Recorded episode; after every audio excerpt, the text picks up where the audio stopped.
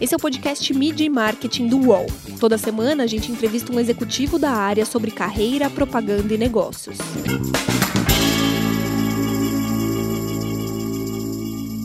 Como é trabalhar numa empresa de moda que, na verdade, é uma empresa de tecnologia? Como uma startup encara a aceleração de tendências causada pela pandemia? Uma peça de moda pode mostrar a verdadeira identidade de uma pessoa? Meu nome é Renato Pesotti e essa semana a gente recebe a Denise Dor, que é CMO da Amaro. Tudo bem, Denise? Oi, Renata, tudo bem? Prazer estar contigo. Obrigada, obrigada pelo convite. Conta um pouco pra gente o que, que é a Amaro, né? Vocês são uma, uma empresa de, de roupas, mas na verdade mais uma companhia de tecnologia. Queria que você contasse um pouco pra gente. A Amaro é uma marca nativa digitalmente, fundada há sete anos. E nós vendemos produtos de moda é, diretamente para cliente final. Isso significa sem nenhum intermediário. Nós começamos exclusivamente online é, e depois, alguns anos depois, uns três anos depois, a gente abriu os guide shops, é, que são os nossos pontos físicos. Então, como que funciona esse guide shop? Ele é um espaço físico, sem estoque, onde as clientes podem conhecer a marca, experimentar os produtos, fazer coletas e devoluções, e depois elas fazem também a compra online. Hoje nós temos 13 guide shops em cinco cidades diferentes. E, e, então, principalmente como você está falando, a gente não é exclusivamente uma marca de moda, a gente, a gente é uma fashion tech, que, que isso nos ajuda a ter essa moda e a tecnologia, e com isso a gente está conseguindo eh, revolucionar o varejo tradicional no Brasil. A gente tem ouvido muito falar que a pandemia acelerou a transformação da, digital das empresas, né? mas vocês fizeram um caminho contrário. Vocês nasceram primeiro na internet, depois foram para lojas físicas. Como foi? O que, que, mais afetou o negócio de vocês, além de fechar as guide shops, né? O que mais afetou o trabalho de vocês? Como foi essa adaptação a esse período de três, quatro meses que a gente tem vivido?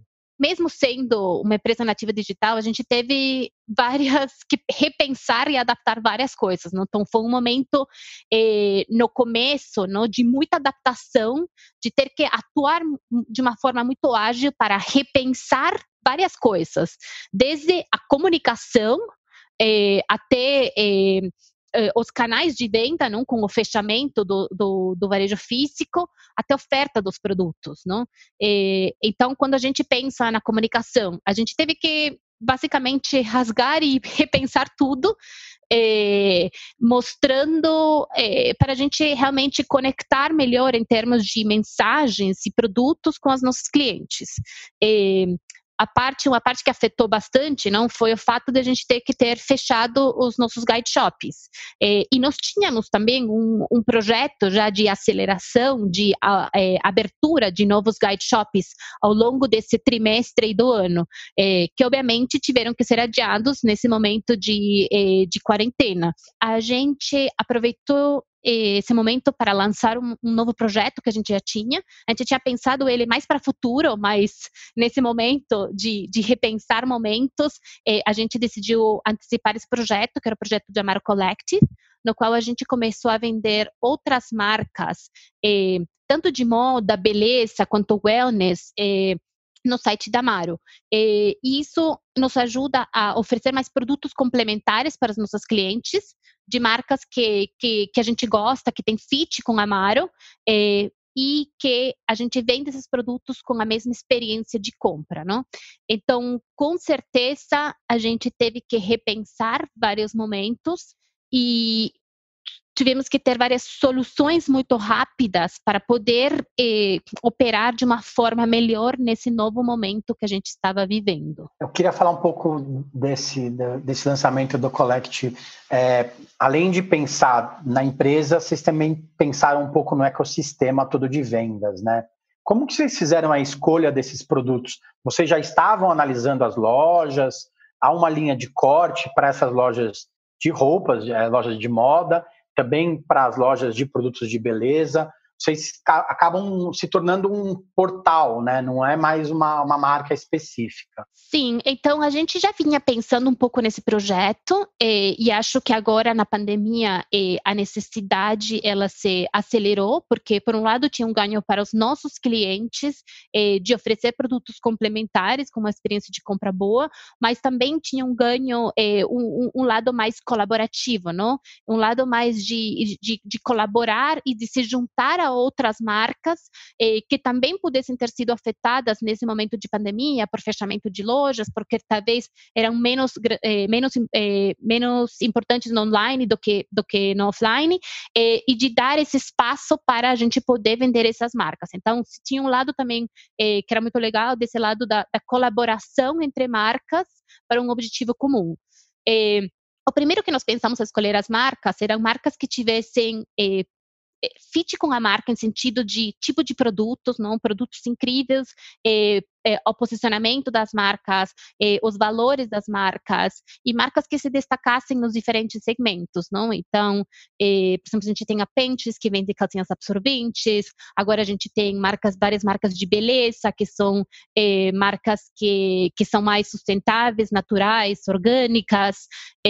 Então, nós já tínhamos uma lista preliminar de algumas marcas e nesse momento a gente foi pensando e procurando outras opções para complementar esse portfólio. Por ser uma, uma empresa relativamente nova, que já nasceu no digital, que tem uma, uma mentalidade um pouco mais para frente, você acha que, que, que vai ser mais fácil para vocês se adaptarem a esse novo capitalismo que, que algumas pessoas vêm falando que a gente vai, vai enfrentar daqui para frente? Sim, é, com certeza a gente tem, tem tem uma vantagem de ser uma empresa mais nova, mais ágil, mais rápida, então que consegue adaptar mais facilmente às novas tendências. Porém, também quando a gente pensa assim, a gente não pensa que necessariamente o, o, essas o, o mundo mudou por completo do que era antes agora. Eu acho que o que está acontecendo, na verdade, é uma aceleração de tendências que já existiam e que talvez teriam demorado mais tempo eh, em ser mais relevantes e que agora, devido à pandemia, elas aceleraram.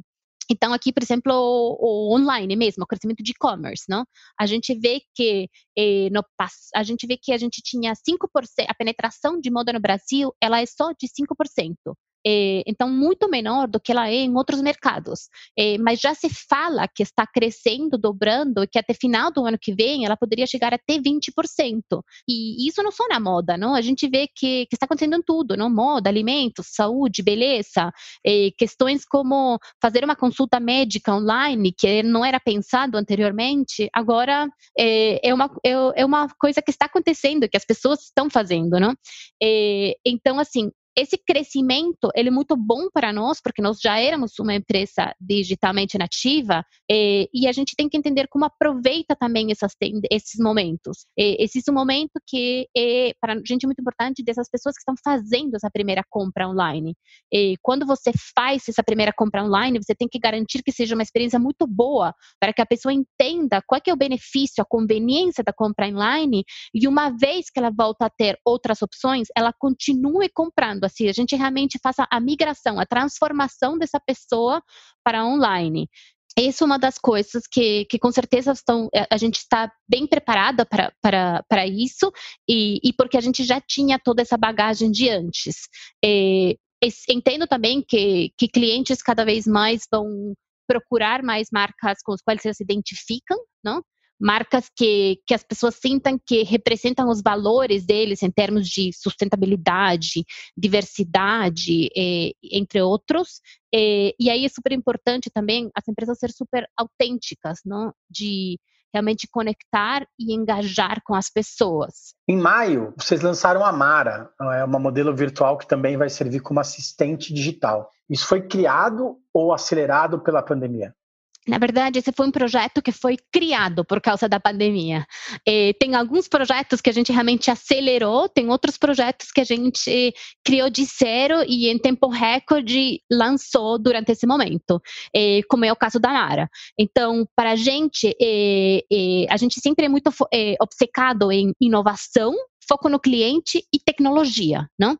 Então, eh, quando a gente pensou, a gente estava nessa situação difícil de eh, como que vamos criar campanhas de marketing eh, para mostrar os nossos produtos num momento em que a gente não pode juntar times de muitas pessoas fazendo uma, um shooting, uma campanha, porque a gente tem que, eh, a gente está no meio de um distanciamento social. Eh, então, com base nisso, eh, o time que eh, a gente tem um time interno, uma agência in-house, eh, que quebrou e quebrou e quebrou a cabeça para pensar como a gente encontra soluções alternativas. e aqui veio a ideia da Mara, que é o nosso modelo virtual da Amaro, que nos permitia mostrar os nossos produtos sem necessidade de fazer um shooting físico. A gente trabalhou assim, acho que foi um processo muito, muito rápido, de poucas semanas mesmo.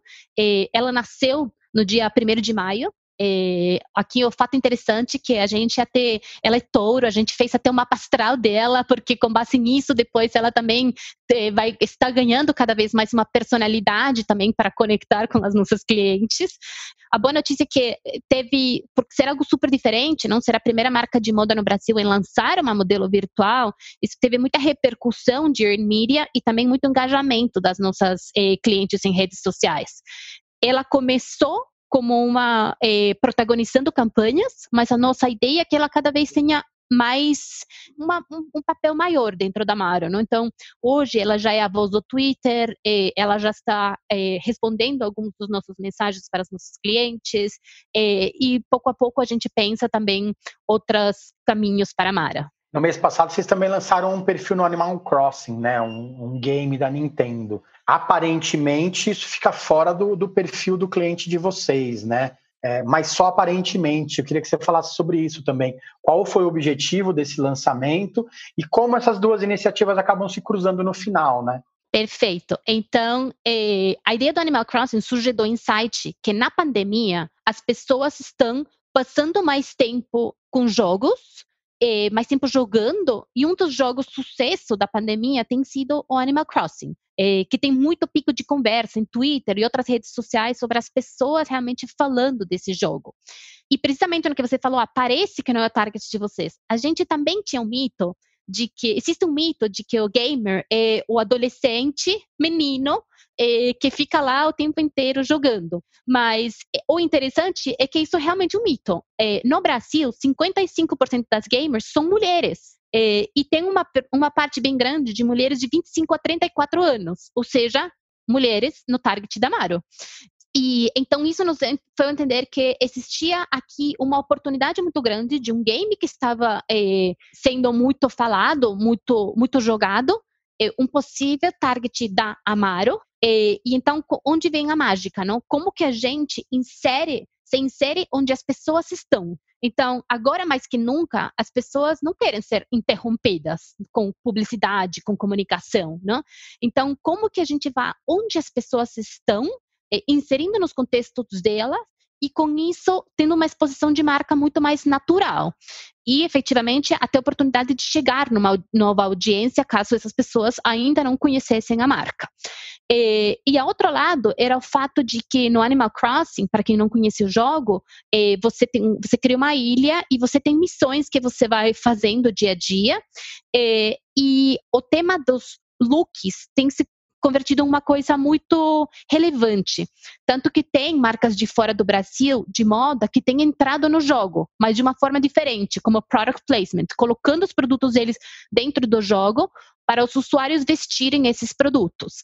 E, no nosso caso, a gente entendeu que a gente sempre tem esse, esse, esse, esse viés de inovação, não? Então, a gente quis fazer de uma forma diferente. Em vez de colocar nossos produtos lá, a gente pensou, então, por que, que a gente não pega inspiração de looks, já que essas pessoas estão passando tanto tempo fazendo esses looks, vamos criar inspiração de looks para uma próxima coleção da Maro. E isso é algo que a gente já faz de outras formas, muito nas redes sociais, por exemplo. Nas redes sociais, a gente muitas vezes faz pesquisas, pergunta para os nossos followers sobre preferências de estampas, cores, estilos. Então, foi uma evolução desse, eh, dessa forma de criar peças de moda com eh, customer centric agora no jogo.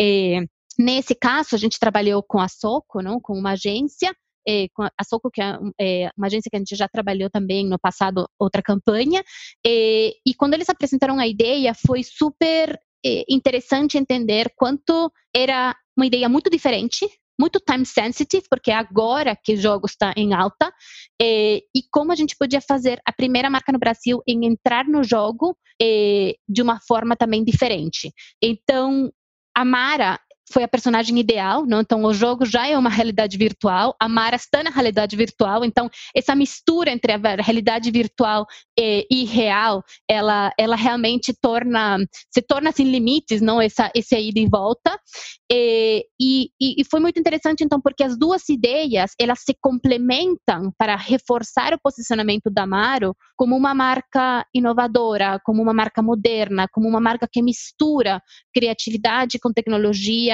e que consegue eh, continuar eh, liderando, mas sempre também com um olhar muito focado no cliente. Mídia e marketing volta já.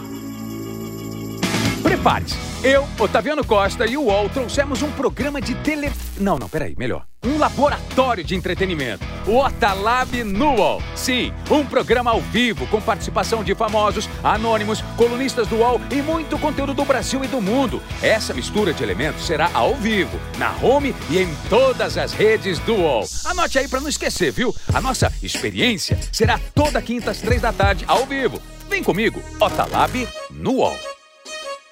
O UOL tem uma novidade que vai ajudar a sua empresa a entrar no mundo digital. É o Meu Negócio Não Para, que ajuda pequenos empreendedores do Brasil a superar o cenário de crise provocado pela pandemia da Covid-19. Acesse uol.com.br barra Meu Negócio Não Para.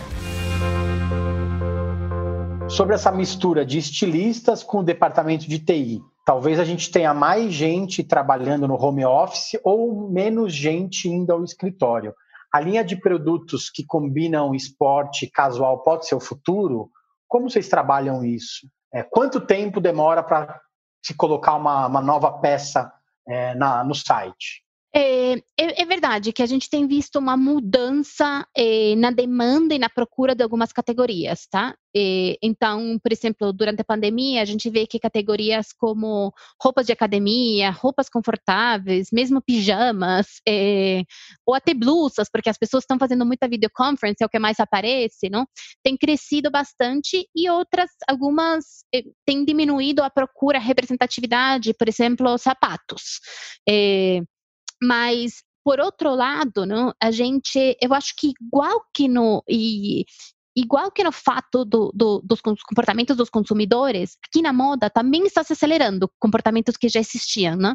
Então, todo o fato de eh, roupa mais confortável, a leisure, elas já eram eh, eh, tendências que já estavam em crescimento e que agora ganharam ainda mais relevância. Eh, e aqui a gente olha muito exatamente isso, a gente olha muito dados de buscas, dados de demanda, comentários nas redes sociais, eh, comentários sobre a avaliação dos nossos produtos, não? e com base em tudo isso, a gente vai eh, atualizando e definindo as coleções dos próximos meses para ser mais assertivo no que as pessoas querem, as pessoas gostam.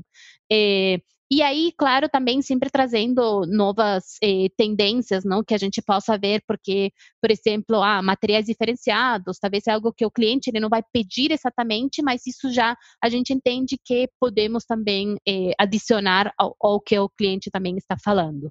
Eh, o tempo dos nossos produtos ele, ele, ele, ele é curto, mas não é tão curto quanto dias, são semanas. É, E, mas a gente também entende que existe um tempo regular e a gente também tem agora alguns ciclos mais curtos também para adaptar a demandas específicas que estejam surgindo e, e não perder essas oportunidades. Cada vez mais precisa de do, estar no timing certo, né? É, aproveitando isso, eu, queria falar sobre sua, sua carreira. É, você, como a gente já percebeu, você tem um sotaque que não é muito forte, mas é um sotaque diferente. Você é peruana, você já trabalhou muito tempo nos Estados Unidos, trabalhou no México e está no Brasil desde 2011, né? Aquela coisa de estar tá no momento certo, no lugar certo. O que, que esse olhar latino, meio mexicano, meio peruano, traz de bom para a gente no Brasil, que olha muito para o mercado nacional só, não olha muito para a América Latina? O que, que tem de diferente que você traz, traz para a gente no dia a dia? Legal. Então, sim, como você falou, eu sou peruana, é, mas eu já morei no Peru, claro, no México, no Brasil, e, é, nos Estados Unidos e agora no Brasil há nove anos. É, eu acho que essas experiências internacionais, eles me, me permitiram ter sempre um olhar muito global é, conhecer diferentes tipos de consumidores, diferentes tipos de expectativas, de necessidades, é, entender, viver também tendências globais, mas entender que elas se manifestam de forma diferentes localmente, dependendo da, da, da realidade do país. É, e, e a riqueza disso é a a oportunidade de conseguir enxergar diferentes perspectivas, eh, de ver diferentes ângulos para cada problema, eh, de reduzir possível viés e, de conseguir propor então situações, eh, soluções diferentes para os problemas, tá? essa é uma das maiores coisas.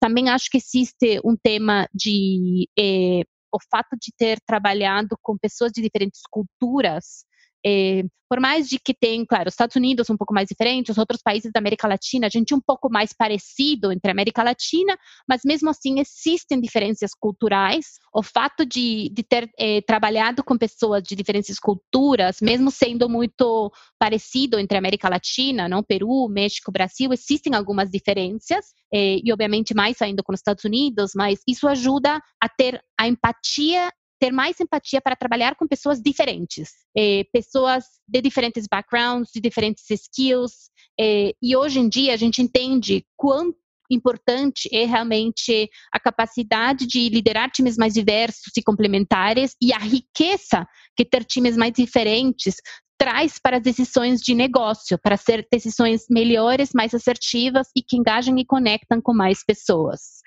falando em trabalhar com equipes mais diversas, você também trabalhou em três grandes multinacionais, né? Antes de assumir a área de marketing de uma empresa é, recém-lançada de moda e de tecnologia. Como que é essa mudança de mentalidade, de trabalho, né? O que é mais diferente no seu dia a dia de quando você trabalhava numa multinacional, que talvez tivesse processos mais lentos, de uma startup que precisa colocar tudo em prática logo, né? É, precisa fazer para hoje, na verdade? Que, qual, qual, é a grande diferença desses dois tipos de trabalho? Ah, tem muitas diferenças, mas, mas é legal, é muito legal ter vivido esses dois mundos, né? Então, por um lado, eu trabalhei em três grandes multinacionais, passei pela Procter, pela Unilever, pela Novartis, foram escolas incríveis de marketing, em termos de branding, conhecimento de consumidor, estratégia, comunicação, eh, tive a oportunidade de trabalhar marcas super icônicas como Pantene, Dove, Ariel, 3M, entre outras. Eh, e aí, eh, faz dois anos e meio, eu fiz essa mudança para Amaro, eh, e de fato, trabalhar numa startup tem grandes diferenças, mas tem sido super gostoso, muito refreshing eh, e com um aprendizado constante.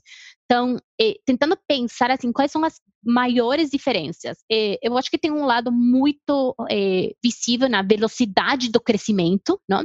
Então, você trabalha numa multinacional, a gente está falando de crescimento de marca de 5, assim, 10%, não? Você tenta chegar lá no doble dígito, é, tenta chegar lá nesse 10%.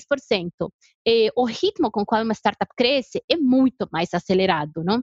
É, e, e, e, isso, o que, que isso causa, não? Então, existe um espírito de inovação, de testar e aprender, não? Então, você não gasta milhões de, de, de reais em testes para validar se um produto pode ir ou não no mercado, você realmente faz esse teste na vida real. É, você começa com um, um, uma coisa menor, funciona, faz ele grande. Não funciona, já vai para outra ideia. Não? Então, essa agilidade de, de inovação, de testar coisas, eh, de rodar rapidamente, eh, e faz com que a velocidade também de crescimento seja muito maior. E isso é uma diferença muito grande no dia a dia de trabalhar. É, Outra coisa é o fato da agilidade e autonomia. Não? Então, a Amaro por mais de ser uma startup, é uma empresa que tem vários processos e sistemas. Até eu me surpreendi quando eu entrei, não? porque é uma empresa muito organizada em termos de, de processos e sistemas. É, às vezes você pensa, ah, não, uma startup é mais bagunçado e esse era o caso da Maro. É, porém, é, é, a gente tem esses processos e sistemas para ganhar mais eficiência. É, porém, a estrutura é muito mais horizontal, não? então você tem muito mais autonomia e agilidade é, na tomada de decisões. É, que empresas eh, multinacionais maiores, obviamente, tem mais, eh, mais burocracia entre aprovações, não? Você vai aprovar uma certa ideia, vai ter que aprovar com o VP local, global, de todos os países. Eh, então, tem uma série de, de, de, steps que eles fazem com que tenha menos agilidade e, e, também menos autonomia dos times, não? Então, o fato de ser uma organização menor ajuda a a ter mais agilidade, mais autonomia e também acho que ajuda é, é, o fato da, da paixão e do engajamento das pessoas. Existe muito uma mentalidade de dono, o que permite que as pessoas estejam muito com uma mente muito mais é, é, positiva e de querer fazer acontecer para, para tirar os impedimentos mais facilmente e conseguir rodar os planos com uma agilidade muito maior. As pessoas se sentem um pouco mais donas da marca, né? Não só quem trabalha na empresa, mas os consumidores também. Elas, os consumidores às vezes sabem que estão construindo a marca junto com você. Talvez essa seja a principal diferença de uma startup que trabalha com diretamente com o consumidor e uma empresa multinacional que só vende o produto, coloca na gôndola e a pessoa vai lá e pega, né? Não, é isso que você falou incrível, é, é isso mesmo. Então, esse sentimento de dono e das pessoas que trabalham, é, onde você está realmente ajudando a construir e a mudar uma indústria. Então, é uma sensação, é uma missão é, muito grande e, e, que gera muito esse engajamento, é, mas com certeza também dos clientes. A gente vê que em social media, exemplo, a gente vê quanto eh, as nossas próprias clientes eh, muitas vezes estão defendendo a Amaro, não estão, estão colocando comentários positivos. Se alguém por algum motivo faz um comentário negativo, a nossa própria cliente, não, eh, Amaro obviamente vai sempre responde to, absolutamente todos os comentários, mas as nossas próprias clientes elas também entram na conversa, falar não, Amaro faz isso, Amaro é incrível, eu gosto por isso, ou eles são uma startup, é, estão estão fazendo essas coisas para melhorar. Então é, é, muito incrível quanto elas, é, com o fato de conhecer a, a Amaro e, e, ter muito esse engajamento, esse amor pela marca, também é, muitas vezes saem, defendem e ajudam a marca. Eu queria que você citasse uma campanha que você tem muito orgulho de ter participado né, na sua carreira. Olha, é uma campanha que eu que eu tenho muito, muito orgulho que a gente fez no ano passado na Amaro. Foi uma campanha que ela chama é, Amaro DNA Collection. É, ela, ela tinha um peso muito importante porque ela era a primeira campanha que a gente fazia de marca, tá?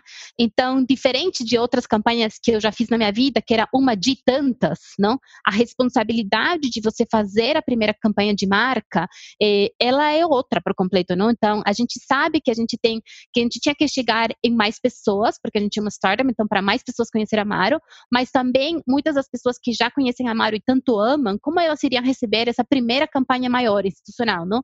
A gente sempre tinha feito até lá mais eh, como se fossem campanhas menores de moda com lançamento de produto, mas nunca uma campanha maior, eh, mais institucional. Eh, e aqui o insight dessa campanha veio de que uma peça de moda, ela, ela fala muito mais sobre você. Ela não só uma peça, não? Na verdade, uma peça de moda pode refletir quem você é, pode falar um pouco mais sobre a sua identidade, não? Então, e, e, como mostrar isso? Então, nós fizemos uma campanha na qual a gente mostrou a primeira coleção de moda inspirada no DNA. E o DNA é o dado mais único e eh, das pessoas. É, é, é, é, a forma, é o dado mais único, mais humano, e a gente com isso a gente conseguiu criar uma coleção de roupa eh, a partir do DNA eh, eh, das pessoas e com isso eh, contamos essa história em um filme eh, super legal, um filme de uns dois minutos que a gente contava todo esse processo, a reação das pessoas, como que o DNA nos permitiu trazer peças únicas e como que as pessoas que participaram se identificaram automaticamente. Eh, então, como foi o processo? A gente analisou o DNA de 19 influenciadoras, focado em cinco pontos diferentes, por exemplo, ancestralidade, se você prefere o dia à noite, é, deixa eu lembrar quais serão os outros, nível de impulsividade, é, habilidade matemática, mas a gente interpretou esses dados e criou e traduziu eles em, em tecidos, em formas, em cores, estampas, em fluidez. Então, é, foi, foi muito legal porque a gente conseguiu lançar a primeira campanha de marca de uma forma muito diferente. Então, transformando de novo criatividade com tecnologia é, e reforçando o posicionamento da Maro. É, então, indo além do, do que seria o básico, o normal na categoria. Então, realmente conseguindo engajar com as pessoas através da inovação e através de fazer, eh, vendo a moda como uma coisa muito única que também te ajuda e te define.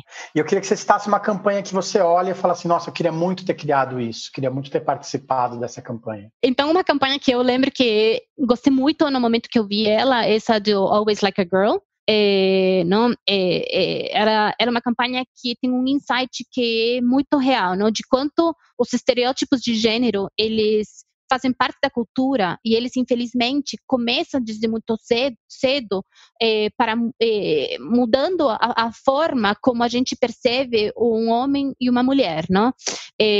Então e, e, isso para mim é super importante porque hoje a gente trabalha na Maro no, o, o, pilar de empoderamento feminino com muita força. Não? Então, quando olho de volta para essa campanha e eu vejo assim, é, meninas jovens, meninas, não as meninas do grupo de 10 anos, quando vocês quando eles falavam run like a girl, e eles faziam tipo algo muito bom, da melhor forma possível, rápido, com força, lutando, é, como tem como tem que ser mesmo, não? E aí fazendo a mesma pergunta para as meninas que já tinham um pouco mais de idade, adolescentes, é, e você você vê como ela já tem essa, esse tom um pouco mais negativo, não? de que fazem um pouco como se fosse um pouco tonto, delicado, é, e entendendo quanto a sociedade, é, desde uma idade muito cedo, já faz essas mudanças nos estereótipos das, das mulheres, e, e que é, isso depois fica eh, fica como um residual no futuro, não? Então, eh, eu adorei essa campanha por isso, porque eu acho que ela parte de um insight muito real e ela faz ver qual que é o papel que a gente tem eh, ainda na sociedade para educar as novas gerações eh, e para tentar eliminar esses estereótipos que têm acontecido eh, sem que de alguma forma a gente perceba, não? Que infelizmente eles se tornaram tão naturais eh, que eles ainda acontecem. Obrigado, Denise, pelo tempo. Boa sorte no seu desafio aí. Muito obrigada. Prazer. Foi muito legal esse papo. Valeu, gente. Semana que vem tem mais. Os podcasts do UOL estão disponíveis em todas as plataformas. Você pode ver a lista desses programas em wall.com.br/podcasts. Mid Marketing tem reportagem e entrevista de Renato Pesotti, edição de áudio de João Pedro Pinheiro e coordenação de Juliana Carpanês.